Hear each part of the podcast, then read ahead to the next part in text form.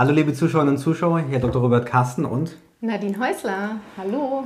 Viele Grüße aus Mainz. Wir haben heute ein sehr schweißtreibendes Thema. Genau, ja. Es geht um Schwitzen und um Schweiß. In unserem anderen Teil haben wir verschiedene Produkte vorgestellt, die Schweiß und auch Körpergeruch reduzieren können. Und ich finde es extrem wichtig, jetzt einfach auch mal zu verstehen, was ist denn überhaupt Schweiß? Woraus besteht das? Schweiß, ähm, es gibt zwei unterschiedliche Arten von Schwitzen. Einmal das äh, Schwitzen, was der Temperaturregulation dient. Das, dieser Schweiß besteht vorwiegend aus äh, Wasser und aus einzelnen Elektrolyten. Und je mehr man schwitzt, desto geringer wird der Anteil dieser Elektrolyte. Und das kann man auch beobachten, wenn man jetzt in den äh, Süden fährt, dann schwitzt man ja zu Beginn erstmal ziemlich und es klebt auch auf der Haut. Bei den meisten ist es so, dass man dann, wenn man sich akklimatisiert hat, dass man dann immer noch ziemlich stark schwitzt, aber der Schweiß ist ja nicht mehr so klebrig, einfach weil er weniger Elektrolyte enthält, sondern es ist fast nur Wasser, um die Temperatur unten zu halten. Das ist also der, das Schwitzen, was der Temperaturregulation dient. Dann gibt es noch ein Schwitzen, was der Kommunikation dient. Mhm. Interessant. Mhm. Ja, und das ist eine super wichtige Fähigkeit, die wir Menschen haben. Zumindest in der Vergangenheit war das sehr wichtig. Und dieses Schwitzen zeigt an, ob wir jetzt unter Stress sind, ob es eine Gefahrensituation auf uns lauert. Und das ist das sogenannte Schwitzen der apokrinen Drüsen, denn dort befindet sich nicht nur Wasser und Elektrolyte, sondern auch Fette und bestimmte Pheromone in dem Schweiß. Und die dienen eben als Signalstoffe. Und wenn ich jetzt an den Achseln schwitze, dann kann das rein theoretisch beides sein, oder? Also ja, an den Achseln ist es so, im behaarten Bereich befinden sich vor allem diese Apokrindrüsen, das heißt das kommunikative Schwitzen, auch im Bereich der Leisten zum Beispiel.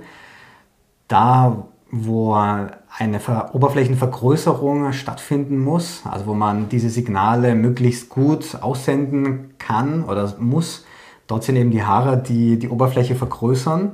Der Schweiß, der befindet sich ja dann auf den Haaren und äh, dadurch ist die Reichweite des Schweißes höher.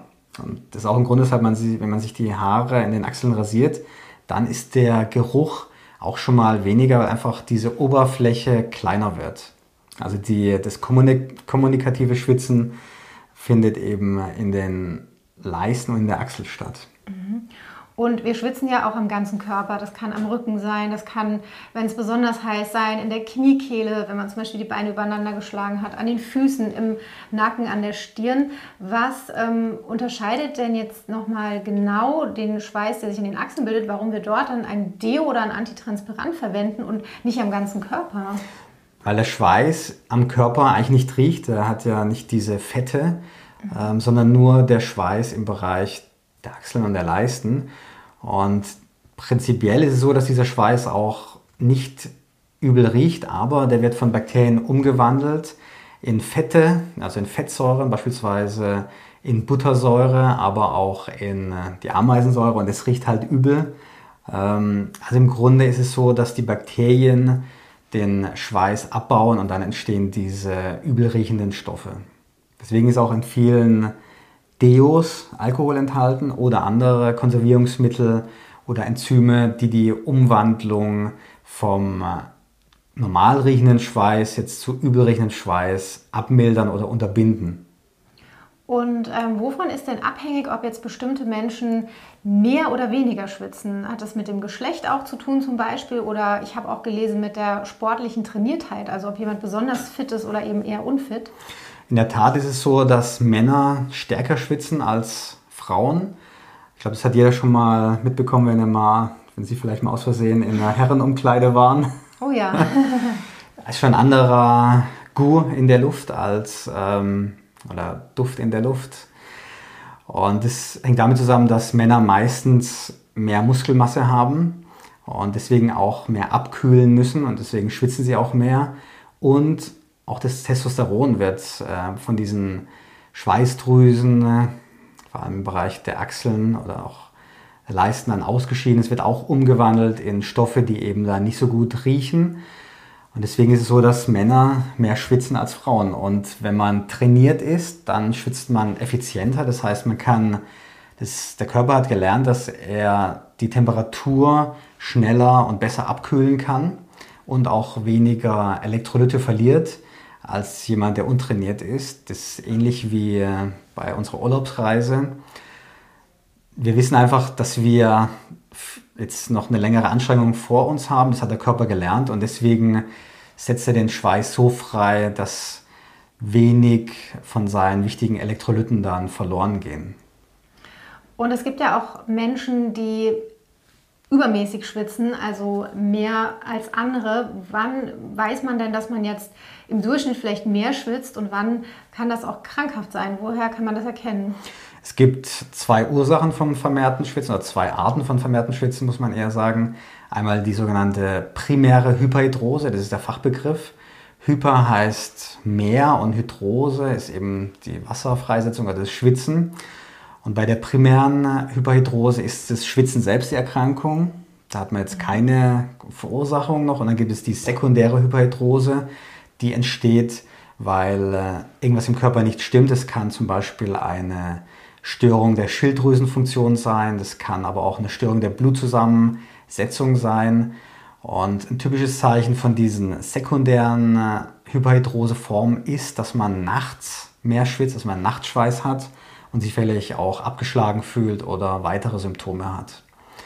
Bei dem krankhaften Schwitzen, wo das Schwitzen selbst die Erkrankung darstellt, hat man das typischerweise nicht. Da ist es vor allem verstärkt, wenn man äh, unter Stress gerät. Da schwitzt man dann mehr. Und eben auch diese Geruchsbildung, die äh, im Vordergrund steht und nicht jetzt das Schwitzen insgesamt. Wenn man übergewichtig ist, dann schwitzt man auch mehr, weil die Kerntemperatur ansteigt, weil das Fett isoliert einfach ähm, den Körperkern und dann muss der Körper sich abkühlen. Das macht er übers Schwitzen. Und die Menschen, die jetzt ähm, primär schwitzen, die können Sie in Ihrer Praxis ja auch mit verschiedenen Methoden oder konkret mit zwei Methoden behandeln. Die Menschen, bei denen eine Grunderkrankung zugrunde ähm, liegt, die sollten wahrscheinlich dann erstmal diese Erkrankung ähm, beim speziellen Facharzt behandeln lassen. Ist das richtig? Korrekt. Das heißt, wenn man äh, einen Verdacht hat auf eine sekundäre Hyperhidrose, dann ist es wichtig, dass der Internist schaut, ob mit, dem, mit der Blutzusammensetzung alles okay ist und ähm, auch Schilddrüse überprüft, schaut nach Diabetes mellitus, also nach Zuckererkrankungen. Und wenn es nicht der Fall ist, dann können wir in der Praxis helfen. Mit welchen Methoden? Kurz und knapp zusammengefasst. Kurz und knapp. Ähm, die Basis ist, sind eigentlich die Aluminiumchlorid-haltigen Deos. Da gab es ja auch Diskussionen, das haben wir in unserem anderen Video ja auch jetzt besprochen. Inzwischen hat das Bundesinstitut für Risikobewertung ja jetzt, ähm, Entwarnung gegeben. Das ist quasi die Basis der Behandlung. Wenn das nicht wirkt oder nicht ausreichend wirkt, dann kann man beispielsweise an den Händen und Füßen eine Gleichstrom-Iontophorese machen. Da werden die Hände und Füße in Wasserbäder gehalten und es fließt ein Gleichstrom und es führt zu einer Ausfällung von Eiweiß im Rahmen dieser Schweißdrüsen, werden verstopft, dann schwitzt man weniger. Der Nachteil ist, dass man halt ähm, ja, das immer wieder machen muss, mehrmals pro Woche oder manchmal sogar jeden Abend bis zu 20 Minuten. Nachteil übrigens von Aluminiumchlorid ist, dass die Kleidung verfärbt wird und dass es ziemlich die Haut reizen kann. Und dann gibt es die Möglichkeit, mit Botox zu behandeln. Da wird die Überleitung vom Nerv auf die Schweißdrüsen unterbrochen für einen Zeitraum von vier bis acht Monaten bei den meisten Menschen. Kann man eine Reduktion des Schwitzens um 95 Prozent erreichen. Ähm, das ist einsetzbar im Bereich der Achseln, auch an anderen Körperstellen, Händen und Füßen. Dort ist allerdings eine nicht zugelassene Behandlungsindikation, also Off-Label-Use trotzdem wirksam. Es gibt dann die Möglichkeit, die Schweißdrüsen abzusaugen. Das geht in der Leiste und es gibt auch die Möglichkeit, die Schweißdrüsen mit Mikrowellen lahmzulegen. Das geht auch im Bereich der Achseln. Wenn es alles nicht hilft, dann kann man auch den Nerv durchtrennen, den Sympathikusnerv in einem Ganglion. Das ist eine Behandlung, die in Vollnarkose erfolgt und natürlich auch jetzt kein direkter Spaziergang ist. Ähm, aber natürlich der letzte Ausweg, wenn das alles andere nicht funktionieren sollte. Also es gibt auf jeden Fall eine Vielzahl an Möglichkeiten, die helfen kann, wenn man ähm, von übermäßigem Schwitzen betroffen ist. Welche Tipps haben Sie denn für die Zuschauer noch für zu Hause? Auf was kann man verzichten oder was kann man machen, damit man weniger schwitzt oder auch das, das Umfeld es vielleicht nicht so stark wahrnimmt? Die Ernährung spielt eine Rolle beim Schwitzen. Ähm, wenn man jetzt scharfes isst oder heißes isst, dann schwitzt man mehr. Und natürlich auch bestimmte Stoffe, die in Nahrungsmittel, ent, Nahrungsmitteln enthalten sind, oder zum Beispiel Zwiebeln oder ähm, Knoblauch, das kann auch über den Schweiß schon ausgeschieden werden. Das kann auch zu einem unangenehmen Körpergeruch führen. Ansonsten äh, kann man das vegetative Nervensystem auch etwas runterfahren durch Meditation und durch einen ausgeglichenen Lebenswandel. Ähm, hier ist es auch so wie bei unserem Hornzipfel-Video, dass es wichtig ist, dass, dass Sie wissen, dass es Möglichkeiten gibt, dass man eine Behandlung durchführen kann und dass man nicht im Stillen leidet und sich auch nicht schämt, wenn man verstärkt schwitzt. Aber eine coole Sache habe ich noch, das habe ich vorhin äh, noch nicht erwähnt, mhm. zu diesem kommunikativen Schwitzen. Ähm, es gibt Untersuchungen, wo man Leuten, denen man Angst eingejagt hat, den hat man dann den Schweiß äh, entnommen und hat diesen Schweiß dann in einen Raum äh, gegeben. Dort haben sich Leute aufgehalten und denen hat man dann Bilder gezeigt und die konnten dann gefährliche Bilder viel schneller erkennen, als wenn dieser Schweiß nicht im Raum war. Und es bedeutet, dass diese Stoffe, diese Pheromone, die freigesetzt werden, einen sehr starken evolutionären, ähm, evolutionäre Wirkung hatten, einen Effekt hatten.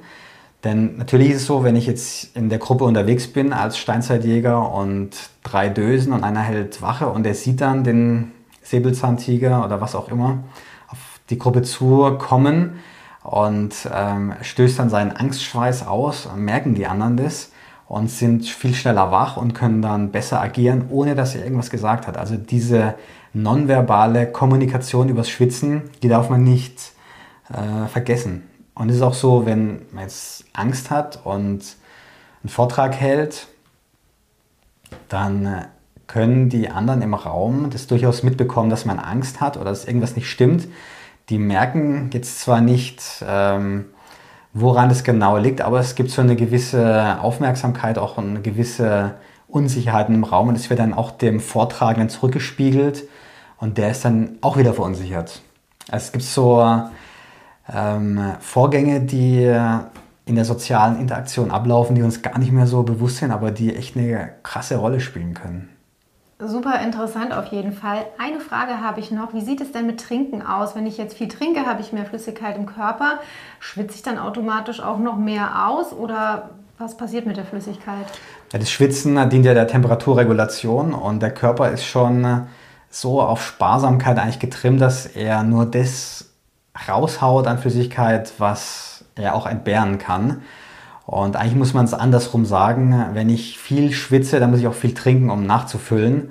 Mhm. Denn der Körper, wenn es ein normales, gesundes Schwitzen ist, der macht es nicht ohne Grund. Wenn es natürlich ein krankhaftes Schwitzen ist, dann muss man die Ursache beseitigen.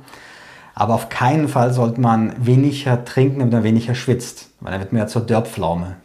Und welche Temperatur sollte das Wasser oder das Getränk im besten Fall haben? Ähm, sehr kalt, wonach einem im Sommer ja eigentlich meistens so am liebsten ist? Oder ja, das, auch warm sein? Ja, das ist eine, eine, sehr coole Frage.